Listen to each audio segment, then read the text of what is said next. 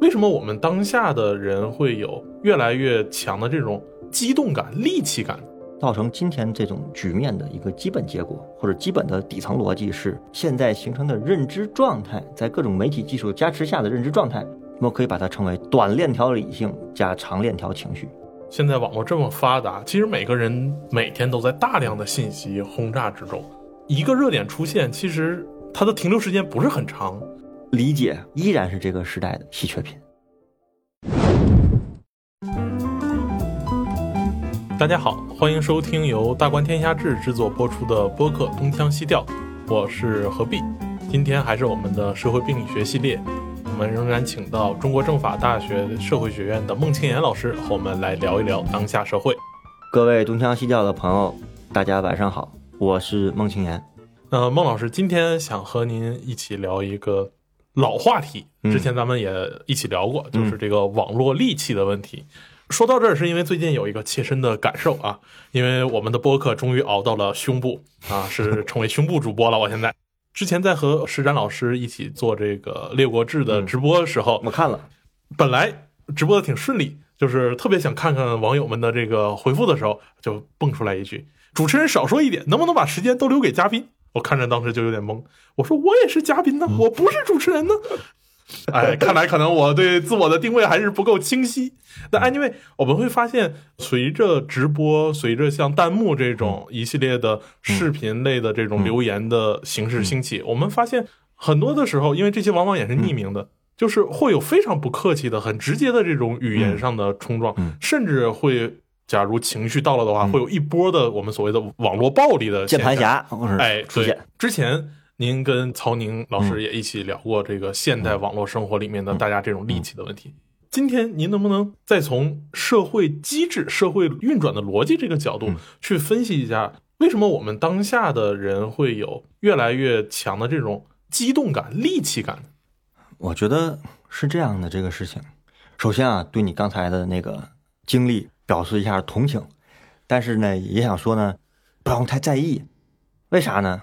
因为其实你也并不知道那一句留言的前因后果，就和他不知道你是不是嘉宾一样。因为每个人说话都是有语境的。但你说这个问题，因为我们以前聊过，所以呢，我们今天试图从一个不一样的角度来展开这个问题。我还是先不啰嗦，给出一个观点。我觉得造成今天这种局面的一个基本结果，或者基本的底层逻辑是，我们的现在形成的认知状态，在各种媒体技术加持下的认知状态，我们可以把它称为短链条理性加长链条情绪。为什么这么说？我还是喜欢拿那个经典的电影举例子。有一部电影《搜索》，陈凯歌导演，高圆主演啊。当然，我看她不是因为高圆圆是大美女啊。就是你跟着陈海歌去的，啊，对，我是陈海歌去的。我觉得这个电影其实故事情节也没有多新，或者说也很难讲它很深刻。但是在那个时候，大概有十几年了吧，拍这个电影，我觉得还比较先锋和具有预见性。那个电影是一个什么样的故事呢？高圆圆所扮演的一个女主角女一，其实是一个金英白领的这样一个形象。她有一天突然间被人肉搜索了，或者说我们今天都很少叫人肉搜索，叫被网暴了。为什么被网暴呢？因为有一段视频留在网上流传开来。什么视频呢？他坐着公交车，好像还戴着墨镜。然后呢，有一个老人让他起来给他让座。他不仅没有让座，还调侃和冲撞了，就语言上冲撞了这位老人，就被网络暴力了，人肉搜索了。但是这个事情原委是什么呢？就是这电影啊，就是高圆圆演的这个角色。在上公交车前，刚好是从医院拿了医生的确诊意见出来。什么确诊意见呢？癌症晚期，活不了多久了。就是这个事情呢，我们有时候总说，哎，事情要就事论事啊，就是要围绕着一个小点我们来讨论它对不对。这个东西没问题。但是我问一下，如果我们有代入感的话，中国人总讲将心比心嘛。如果我是电影中那个角色，如果你是电影中那个角色。你能保证自己比那个角色做得更好？你能保证你比这个故事里的这个主人公做得更好？你还能主动的关心他人吗？我觉得高原可能这个电影传达一个意向，不是说他是一个恶人，就在那种状态下，人可能是蒙圈的。你想，一个三十二三十岁的人拿到一个确诊的通知，生命里没有几天了，这辈子结束了，大部分人是什么？我觉得可能都不是悲伤，可能是恐惧、蒙圈和绝望。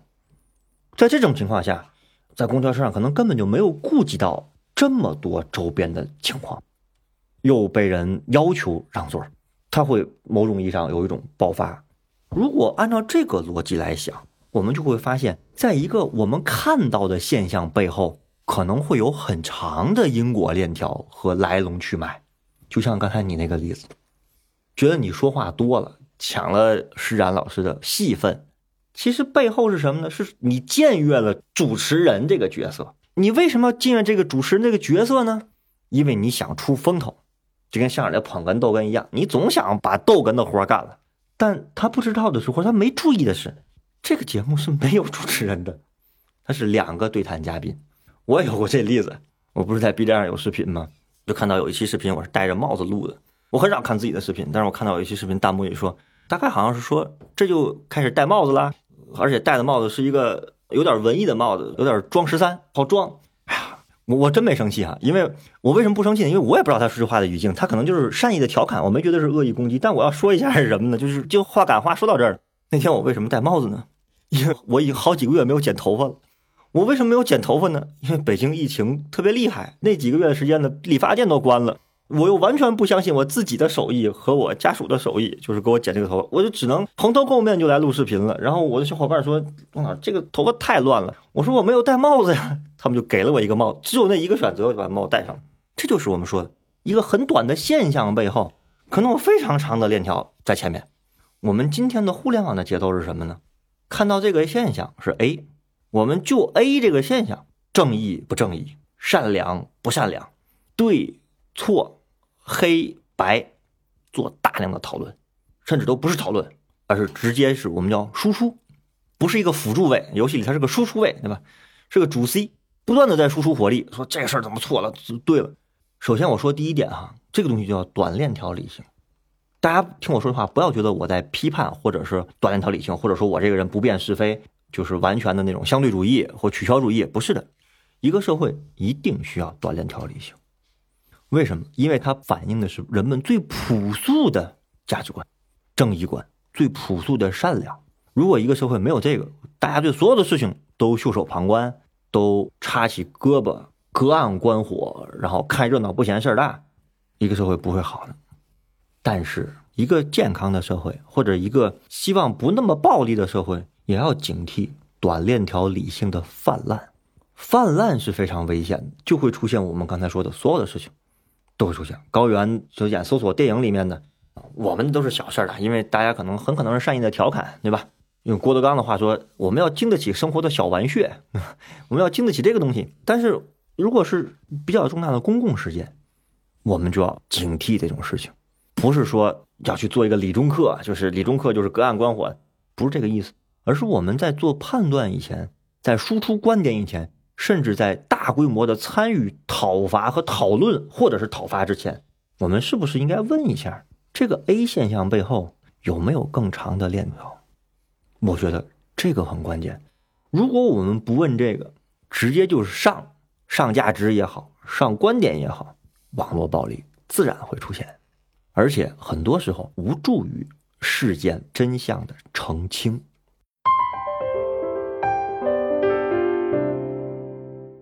但是这个问题就会给网友提出了一个新的挑战。一方面，现在网络这么发达，其实每个人每天都在大量的信息轰炸之中。一个热点出现，其实它的停留时间不是很长，那人们也不会花大力气去愿意去这么将心比心。所以，如何去控制自己的短链条理性，去追求现象背后的这个更多的背景性的可能性？对于网友来说，这个要求就有点高，以至于用文艺说法就是现在是很难，人与人的悲欢离合并不是相通的。你看，我们两个面对面的坐在这儿聊播客，都容易出现短链条理性。就刚才你说这个问题，我话还没说完呢，说你就说我对大家提的要求高，我没对大家提要求，这个不是我的要求，嗯，我只是说，如果我们在短链条理性里面只追求短链条理性，任其泛滥。我们有一天，任何一个人处在某一个事件漩涡里面被无限放大之后，都可能是这个意象带引号的受害者。这是第一点。第二点，你刚才说的，网络舆论热点这么多，一个接一个，你想参与公共讨论，又想表达自己的正义，但你又不知道事情，我为啥我要把这每个事情调查清楚呢？啊，我觉得这里面可能一下观点说出来就要挨骂了，但是没关系，谈不上挨骂，大家不同的意见嘛，不同的看法。第一，我认为专业的媒体从业者对于一个公共事件不是有报道的权利，而是有报道的义务。我个人看法啊，纯个人看法。什么叫报道的义务？因为只有有专业背景和专业素养训练去做调查的人。才能够某种意义上尽可能的接近事实的真相，这个不能缺位。我指的是不是每件事都要报道，而是说对于形成了公共事件的事情，需要有一个具有公信力的媒体，在一次又一次的报道中，进而去塑造这个公信力。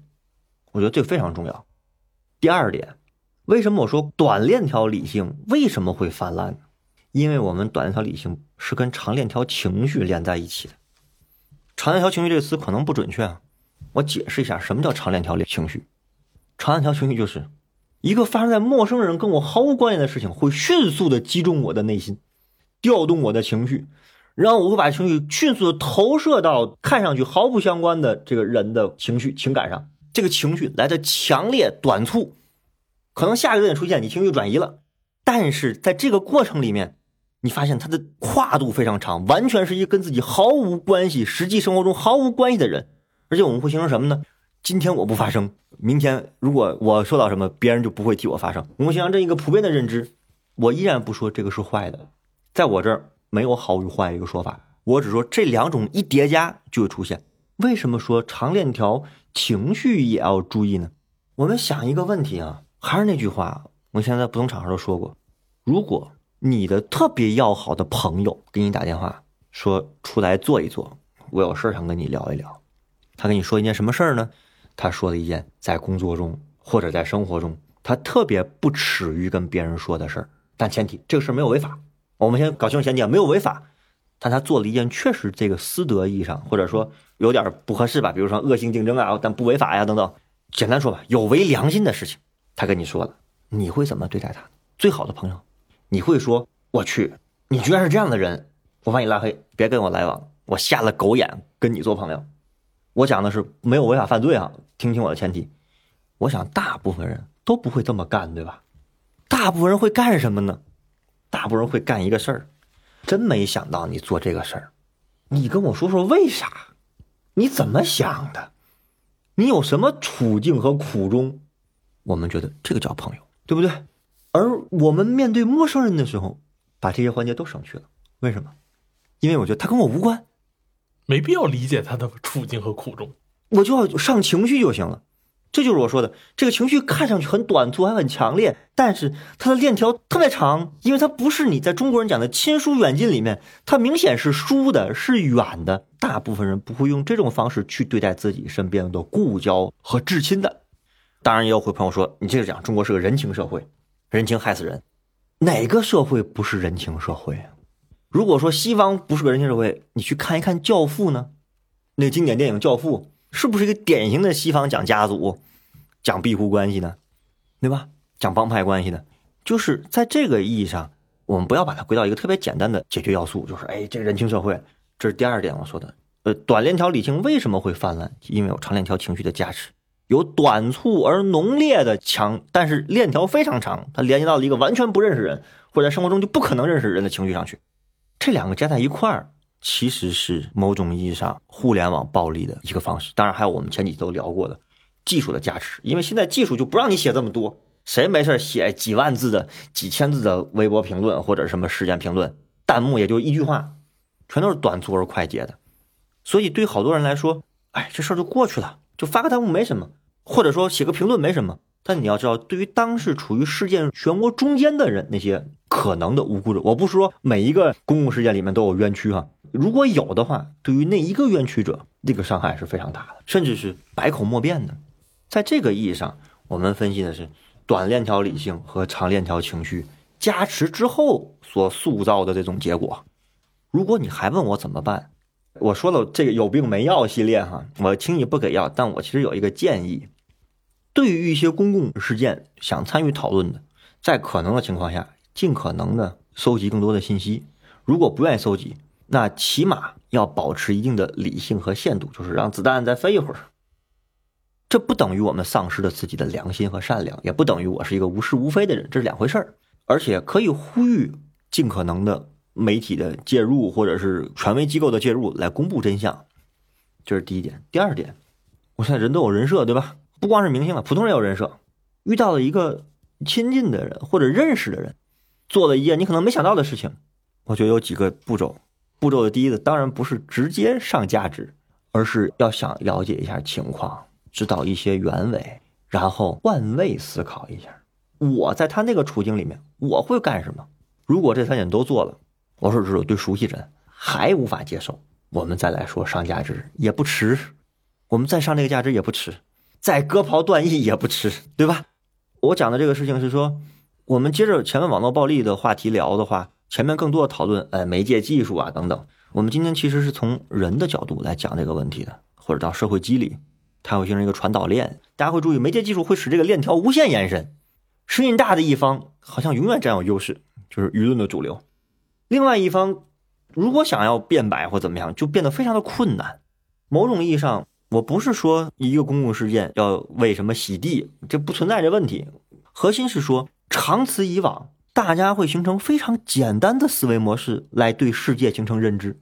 我有一个情绪，我有正义，我善良。我所有的事情都是 OK 的，其实生活世界比这个复杂，就像我们刚才讲的那个例子一样，这两个加持在一块儿，非常容易使得公共说理的空间变得非常的逼仄和狭窄，以至于到后面大家会没有人去进行公共说理，因为一说理就变成了站队。我们在生活里面，在真实的生活里面，你一辈子能遇到几次站队呢？你发现，在生活里面，你爸你妈吵架了，你都不见得站队的，你咋站啊？生活里不是一个时时刻刻需要站队、亮明身份和立场的事情，对吧？理解依然是这个时代的稀缺品。我们讲的今天是它的背后的机制，我也没有否认短链条理性和长链条情绪它各自的价值。我告诉你，一个社会里面如果没有对陌生人最基本的同情和正义感，这个社会也不会好的。但是如果这个东西，在各种加持下结合到一起泛滥出去，可能也会是另外一个非意图后果吧。嗯，那在当下的网络环境里面，其实您最终的这么长的讨论，我可以做个简单的总结。其实还是希望我们当下的普通人在面对各种网络信息的时候，要适当拉长自己的理性链条、思考链条，对，适当压缩、缩短一下自己的情绪链条，进而能达到一个平衡。这么说，刚才你我又想到一点啊，我又补充一下。刚才你说我们普通人，我特别想说一点：谁不是普通人？绝大多数的人都是普通人，但是你知道吗？每个人也不是普通人。为什么？你在你的专业领域里面，你就不是普通人。你在某一个事件中，你就是当事人，你就不是普通人。在这个意义上，我不想在这期博客里过分强调我们普通人怎么样。比如说，在高校里面发言权，可能没有人比高校老师更有发言权，没有人比在那个高校所发生的高校老师更有发言权。在一个公司里面，在互联网大厂里面出的事情，没有人会比在那个互联网大厂里面的人更有发言权。这个时候，你就不是普通人。但同样，我不想在这儿过多的强调普通人的身份，因为似乎一强调普通人身份都是信息不对称的。你相信，只要这个公共事件具有某种属性，比如说这个当事人是某个属性的，一定有人不是普通人，一定会的。因此，在这个意义上，过分的强调普通人的有限理性，我认为也是有点问题的。因为这个在某种上不用强调，没有全知全能的人，我们面对的生活世界里面有太多自己不知道的事情。有一句特别有名的话叫 “limited 是美德，节制是美德”。这个节制也包括这个，包括什么？包括认识到自己和承认自己的有限理性。现代社会最复杂的地方在哪儿呢？就在他又要你认识这个，又要让你有朴素的正义和善良，这两个他同时要求有，这才是现代社会最复杂的地方。因为传统社会非常闭塞，发生事儿我都不知道。而且正义这个事儿，神就定了，君主就定了，跟我普通人有啥关系？我只是个执行者，我不是裁判者。但今天，魏博讲去魅之后，除魅之后，正义、善良都在个体身上。这个正义和善良和理性的度在哪儿？那个 limited 到底在哪儿？其实现代社会演进过程中一个永恒的命题，这是现代社会最复杂的地方，也不能没有它，它又不能泛滥。非常感谢孟老师精彩的分析。当然，顺带我觉得也可以再继续做一个广告，就是我们在看理想上有现代世界五百年。那刚才孟老师对于最后面现代人的思考状态、思维状态，其实放到了一个更大的现代世界、现代历史的框架里面去分析。也推荐我们的听众朋友们去看理想这个平台上搜索我们大观天下志的学者们开设的现代世界五百年的系列节目，对，不能叫课程。好，谢谢孟老师，啊，感谢何必，谢谢各位，我们下期见。